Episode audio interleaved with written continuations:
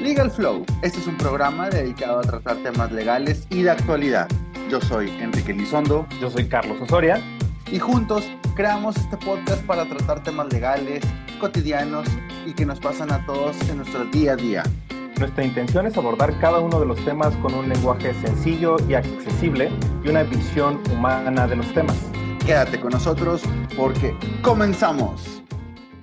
Buenos días, buenas tardes, buenas noches a todas y a todas las personas que nos están escuchando el día de hoy. Enrique Lizondo y Carlos Osoria, sus amigos, abogados de confianza. Estamos aquí con el primer programa, el programa piloto de nuestro podcast Legal Flow. El día de hoy estaremos hablando de un tema que nos parece bastante interesante. Estaremos hablando sobre la nueva normalidad.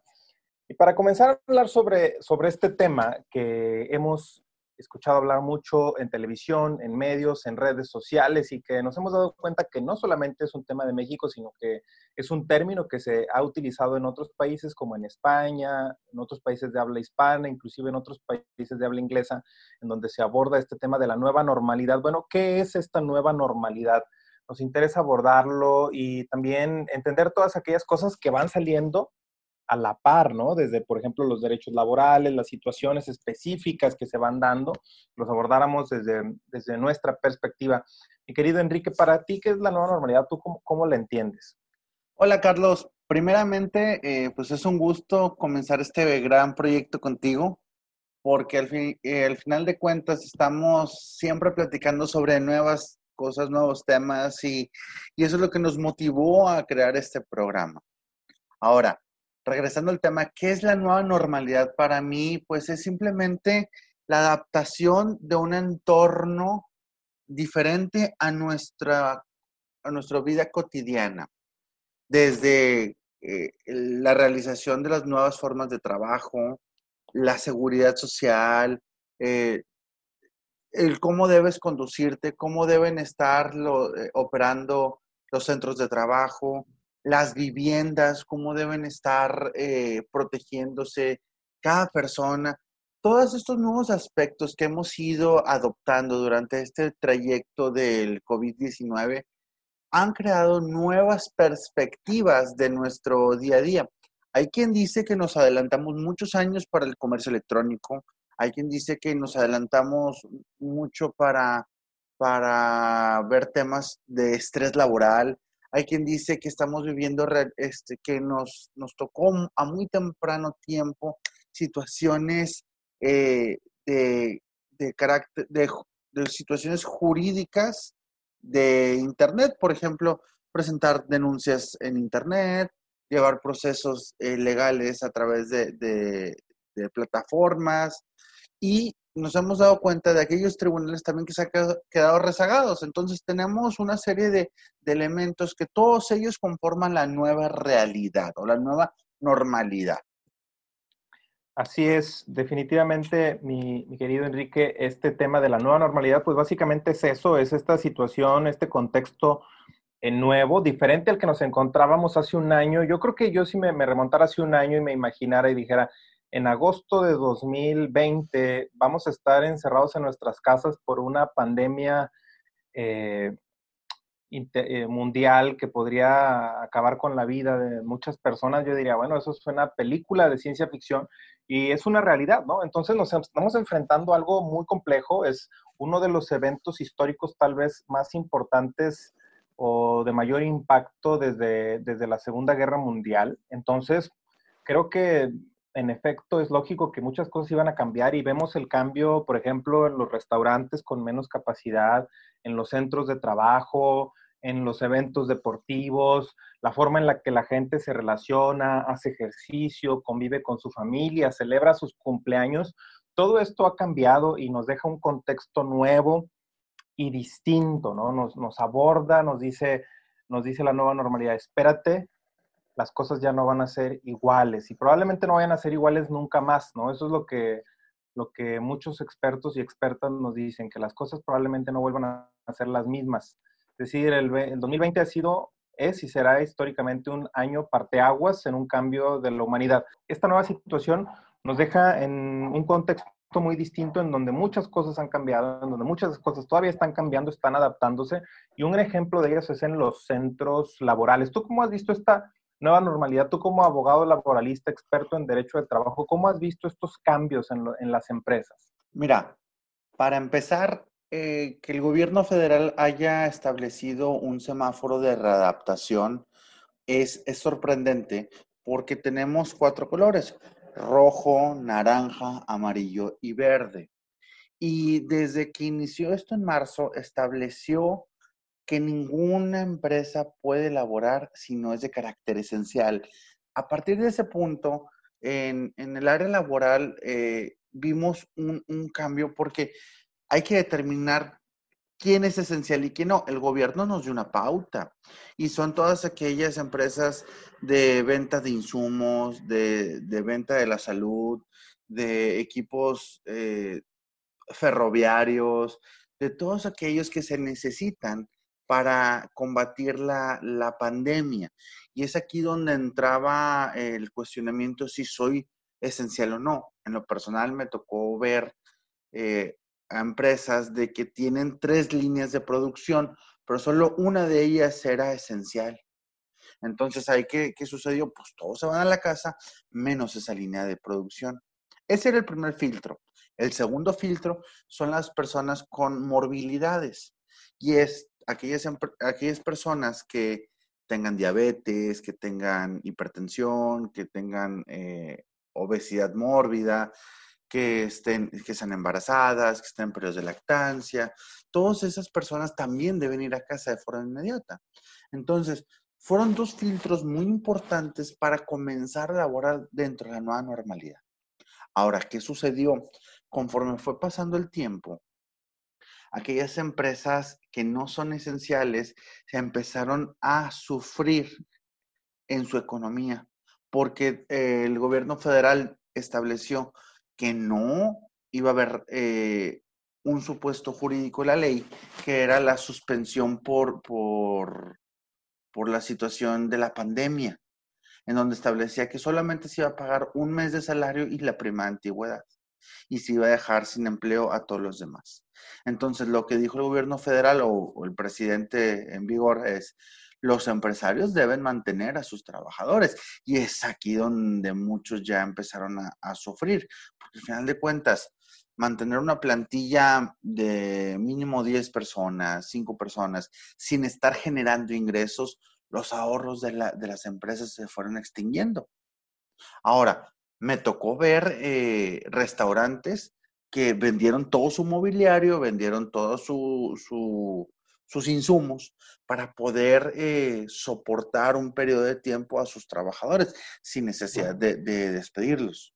Ahora, hubo otros que tuvieron que realmente despedir a, sus empleados y ha habido quien se ha ingeniado para soportar durante el cierre obligado que tenemos hacia con nuevas modalidades de trabajo pero al final de cuentas ya no estamos viviendo lo que en el 2019 era que todo estaba abierto, que todo el mundo podía trabajar en lo que quisiera y podía salir a la calle como quisiera.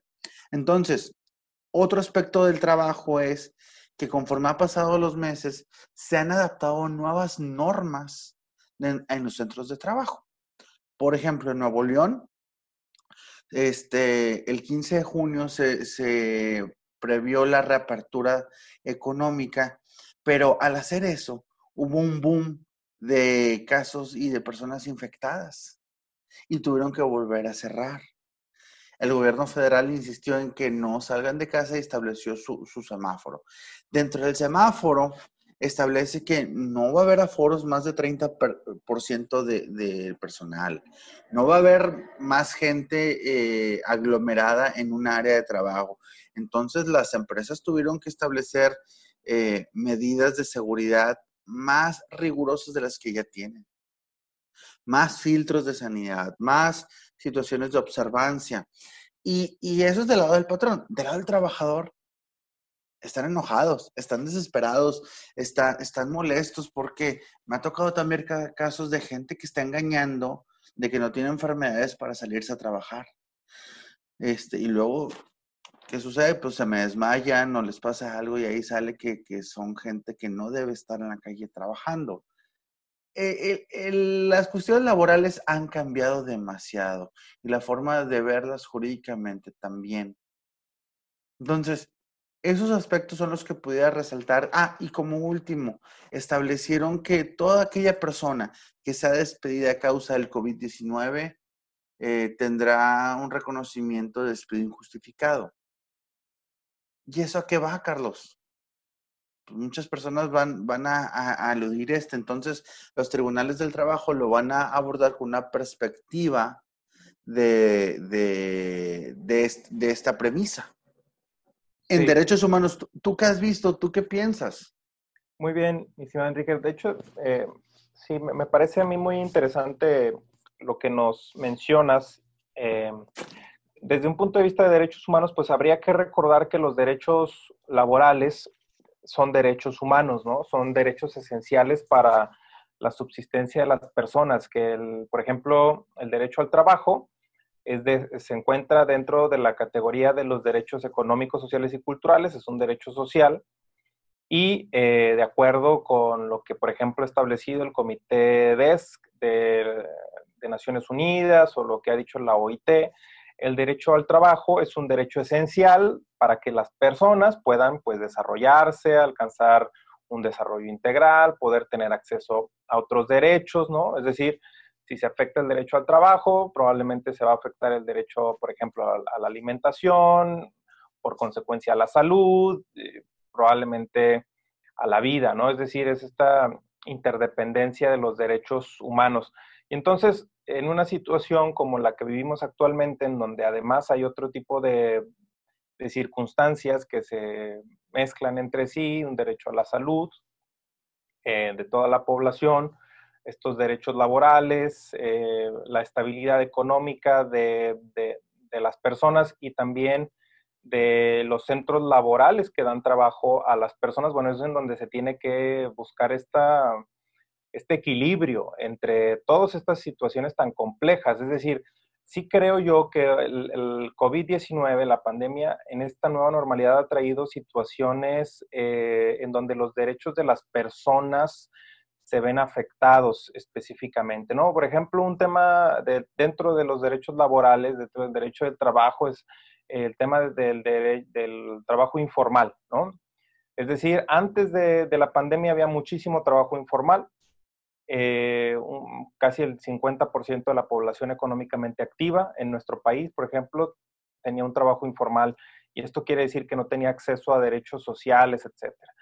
Esto sabemos, todavía no tenemos cifras oficiales eh, conclusivas, pero sabemos que en este año el trabajo informal se ha multiplicado, porque muchas personas perdieron su trabajo ya formal porque sus centros de trabajo ya no pudieron operar, porque quebró la empresa en donde estaban, etcétera, etcétera. Cosas que también ya nos has comentado.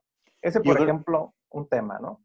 Yo creo que el de trabajo informal sería bueno llevarlo a la mesa y platicarlo más profundamente, porque todos aquellos trabajos que se han creado a través del de, Internet, que, que la gente ha surgido para pues, conseguir alimento, conseguir ingresos, pagar sus deudas, Así, es muy importante. Yo creo que es un tema que, sugiero llevemos a la mesa en los siguientes capítulos.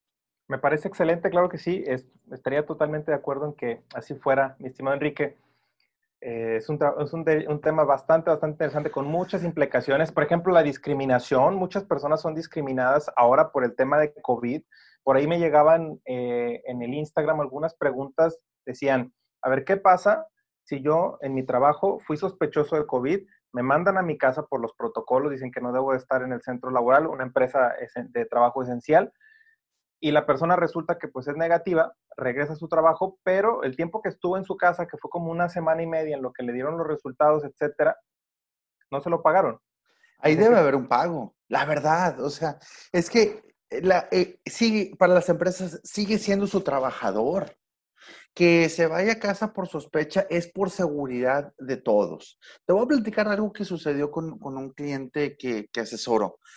La trabajadora se cree sospechosa de COVID, pero dentro del filtro de sanidad de la empresa dice, no, no tengo COVID y no me he hecho pruebas. entró. A la media hora o a los 40 minutos le hablan para afirmarle que sí tiene COVID. Oye, va con su superior y dice, oye, tengo COVID. Y el registro sale que ella había declarado que no lo tenía. Sorpresa. La empresa se siente que le están mintiendo, pero ¿qué resultó? Tuvieron que aislar a 50 personas del área de trabajo, porque esta chica era supervisora, se fue a toda la empresa y pues esparció el virus. Durante 14 días, eh, de los 55 resultaron con COVID, pero la empresa tuvo que soportar el pago de todos esos. Entonces, no es justificante mandarte a tu casa con, si tienes sospecha de COVID y dejarte de pagar. Al contrario, como empleador, debes darte cuenta que estás buscando la salud y supervivencia de tu trabajador. Porque, ¿qué va a pasar si no, no hay pago? Bueno, pues el trabajador puede aludir una situación de, jurídica en la que le están despidiendo. Sea verdad o sea mentira, los tribunales de trabajo van a decir sobre ello y los patrones tienen que enfrentar esos procesos. Entonces, el que lo haya hecho, este, ojalá, ojalá pueda pagarle o compensarle esos días que, no tuvo pago el trabajador. ¿De qué, de qué sirve, eh, como bien mencionas, de qué le sirve una empresa si su fuerza laboral no tiene salud? no puede trabajar o inclusive pierde la vida por no cuidar su salud, pues ¿de qué le, de qué le sirve a la empresa? La empresa sin, manos, sin fuerza laboral, sin fuerza de trabajo, ¿qué hace, no? Es, esencial, digo, las empresas necesitan personas para trabajar, tampoco, ahí hay una dualidad este, que, habría que verse con, ese equilibrio que, que debe de ser. Además, hay otros temas también muy interesantes, mi estimado Enrique, que se me vienen como a la mente y que hemos platicado y que de hecho me comentabas tú que por ahí andas, andas viendo un, tema. Ah, ahí te va. Fíjate, eso es bien importante. Me han llegado a mí consultas de profesionistas independientes. En este caso me voy con los fotógrafos de eventos, de bodas, de 15 años. Durante esta pandemia están sufriendo de que ya no hay eventos y no hay una reactivación pronta de ellos. Entonces, mientras eso sucede, los que tienen contrato, pues bueno, pueden defenderse un poco, pero los que son de pura palabra, tanto los, las parejas como, como los prestadores de servicio no saben qué hacer. Ahora, por ejemplo, tú, tú me decías que tienes varios amigos que, que, se andan casando en esta época. ¿Qué pasa con ellos? Para, para entrar un poquito en ese tema. ¿Qué pasa con sus salones, con, con, sus proveedores, con todo eso? Tengo dos amigos en particular, eh, saludos para ellos. Ellos, ellos se casan, tenían sus bodas planeadas en, este año, eh, no obstante, pues por el pandemia, uno de ellos sí pudo cambiar su boda para el siguiente año, la pospuso, llegó a un acuerdo con los proveedores y al parecer no, no, hubo, no hubo tanto problema, digo, sí fue problema, es un problema logístico, hasta emocional, ¿no? Etcétera.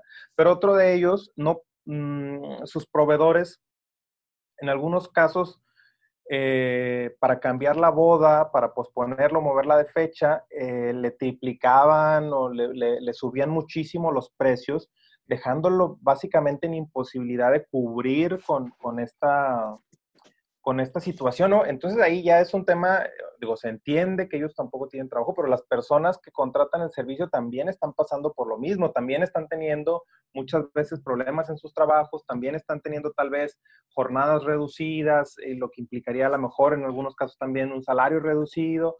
Es decir, todas las personas nos estamos enfrentando a estas situaciones. Ahí, eh, por ejemplo, él ya se quedó imposibilitado, él ya no va a poder hacer su boda, ¿no? Sí, fíjate, yo también tengo conocidos con esos aspectos y hay quien se les puso muy difícil, por ejemplo, los salones. Les dijeron, ¿sabes qué? El contrato es muy claro. Si yo no lo estoy cambiando, no te voy a poner nueva fecha. Me tienes que pagar una diferencia. me, he topado con, con, coordinadoras de bodas, con fotógrafos que también, al ser este su, su, sustento, no tenían una organización tal cual dijeras tú, puedo responder inmediatamente, porque lo que hacían era recibir dinero de una pareja, lo utilizaban para sus cosas y a la hora de la hora que se viene el problema que quieren cancelar o que ya no quieren el servicio, piden la devolución del dinero y ya no se tiene. Entonces aquí se empieza a generar uno o varios problemas que nadie tenía contemplados. Entonces, en mi opinión, ¿qué hay que hacer? Lo primero es tratar de llegar a un acuerdo entre todos, o sea, como mover las fechas, logísticas, porque al final de cuentas no es ni culpa de los novios, del prestador de servicios, del salón, a todos les afectó, inclusive gente que tenía bodas de 400 personas, la tiene que ser de 20 o de 50 a lo mucho. Entonces, todo este tipo de cosas, eh, primero hay que revisar los contratos. Si el contrato establece alguna cláusula de de que por causas de fuerza mayor o contingencia, que la verdad no creo que muchos lo tengan, es de ahí donde se deben de pescar para poder eh, platicar y llegar a un acuerdo. Ahora, si no se puede, es obligación del prestador de servicios devolver el anticipo y devolver los pagos, porque ya entramos en un tema de consumidor y la Profeco puede actuar. Ahora, tercero, el contratante también debe comprender que esta es una situación que afecta a los ingresos de su proveedor y de él dependen trabajadores. Entonces, es una cadenita que nadie tiene la culpa, pero lo ideal es tratar de llegar a un acuerdo. Ahora, ¿qué pueden hacer?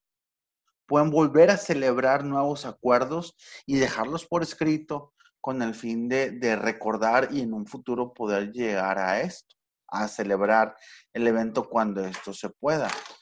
Y, en lo personal me han llegado eh, prestadores de servicios en, de bodas que están rehaciendo sus contratos para que en un futuro no tener que lidiar con estas situaciones complicadas y complejas. Claro, estoy totalmente eh, de acuerdo con lo que dices en el sentido de, bueno, es algo que nos afecta a todos y es algo en lo que pues al final yo creo que a todos nos conviene llegar a acuerdos que puedan beneficiarnos o puedan afectarnos lo menos posible. Todos estamos, la mayoría de las personas estamos pasando por una situación compleja derivado de este tema del COVID. En tema de los abogados, de las abogadas, por ejemplo, los abogados litigantes han tenido problemas claros al respecto. Muchas de las personas que hacen trabajo de freelance, etcétera, pues han tenido este tipo de situaciones y creo que a todos nos afecta. Si, si una empresa, eh, en las empresas, ¿no? Si, si, una empresa dice, oye, sabes que yo no tengo dinero, pues llega a un acuerdo con mis trabajadores, jornadas reducidas, etcétera, con tal de no cerrar la empresa y tampoco afectar a los trabajadores, porque si cierras la empresa, al final se cierra también el centro de trabajo, se cierra el ingreso de un cierto número de personas, ¿no? Creo que lo mejor, como bien dices, es llegar a buscar estos acuerdos en el que salgamos en la medida de lo posible lo menor perjudicados. Eh, hay alguien en, en, las redes sociales también nos preguntaron algo bastante interesante que creo que se relaciona con este tema de la nueva normalidad y nos abre un, debate bien interesante. Dice, ¿qué pasa con los médicos residentes? Dice, son médicos ya graduados de la carrera, que dura siete años la carrera y cuentan con cédula profesional. Dice, ¿son legalmente estudiantes o son trabajadores? La pregunta es esa. Dice, hacen jornadas laborales de hasta 36 horas seguidas y varias veces no tienen ni un día de descanso a la semana. Es un tema bastante complejo, ¿no? Desde un punto de vista laboral. Sí, claro. Y, yo pienso que excesivo. Pero mira, vámonos por pasos. La ley del trabajo te dice, si existe pago de salario y si existe subordinación, eres trabajador. Llámale como le llames. Segundo, la ley del trabajo sí permite esas jornadas de 36 horas siempre y cuando no se exceda de, lo legal. ¿Qué es lo legal? Hasta 48 horas. Y nos te permite hacer modalidades, eh, por ejemplo, guardias de seguridad de turnos de 24 horas y descansando 24 horas. O 48, 12 eh, por 4, que son 4 días de 12 horas. pero siempre respetando el descanso. A mí me llama la atención mucho estas prácticas de los médicos en donde los agotan, los cansan eh, con este tipo de prácticas, porque eh, lamentablemente el que te está cuidando o el que está obligado a darte salud está agotado. Y hay que recordar que ahorita ya tenemos una norma para el estrés laboral, que es la 035, en donde prevé reducir todo aquello tipo de estrés, de desgaste físico, de desgaste mental que se genera a los trabajadores. Entonces, más que resolver una situación de que si es trabajador o no, que yo pienso que sí lo es, sería irnos hacia el aspecto de la norma 35, en donde se está viendo un desgaste físico, emocional, mental, y eh, esto le va a generar complicaciones a la larga a los trabajadores. Y no nada más en el área médica, nos vamos a todas las, empresas. Yo creo que sería un tema importante a resaltar para nuestros siguientes capítulos. Claro que sí, de hecho me parecería bastante interesante que abordáramos a profundidad todo el tema de la norma 035, mi querido Enrique. Em, aquí me parece esto bastante interesante, esto del tema médico, porque, y, decía que se relacionaba porque, por ejemplo, ahorita em, los hospitales tienen una gran carga de trabajo por todos los casos COVID, ¿no? y, ha tenido que haber una reestructura inclusive eh, en, en, la forma de atención, etcétera. Los médicos, las médicas, las doctoras, las doctoras están, los enfermeros, las enfermeras están muy agobiados, agobiadas, están con muchísimo trabajo, están dando todo para, que, para, para ayudar en este tipo de situaciones. Y lo cierto es que eh, a veces es también una falta de administración adecuada de los tiempos de los médicos o las médicas. Eh, hace, hace dos semanas, o no más, hace como tres semanas, me llegó un caso eh, también por, redes sociales y me decía, ¿Qué pasa en tal hospital? No voy a decir hospital, pero ¿qué pasa en tal hospital en donde nosotros como médicos eh, que estamos en el campo de batalla tenemos estas jornadas muy largas? Dice, ya llegó una recomendación de la, alta administración de salud de la institución de salud que dice que deben de haber, deben de regularse las guardias, equilibrarse lo más posible para que no, no, existan estas cargas excesivas hacia un grupo de personas. Pero decía, pero ciertas personas, específicamente quienes dirigen, etcétera, no están, eh, no están acopladas a, este equilibrio, ¿no? Decía, ¿qué podemos hacer? Dice, podemos ir a la Comisión de Derechos Humanos, dice, ¿dónde nos podemos quejar? Porque dice, las cargas se están centrando en un solo tipo de médicos y de médicas, ¿no? Es decir, hay otro grupo que no está equilibrando sus participaciones de la misma manera que los demás. Entonces, pues este tema es bastante interesante, es un, algo que se está viviendo en todos los centros médicos, que está relacionado, como bien dices, tema pandemia, nueva normalidad, derechos laborales, norma 035 para el bienestar psicosocial de las, de, las personas que trabajan, ¿no? Bastante importante y sí me parecería bien interesante que lo abordáramos, como bien dices, en una en un episodio específico.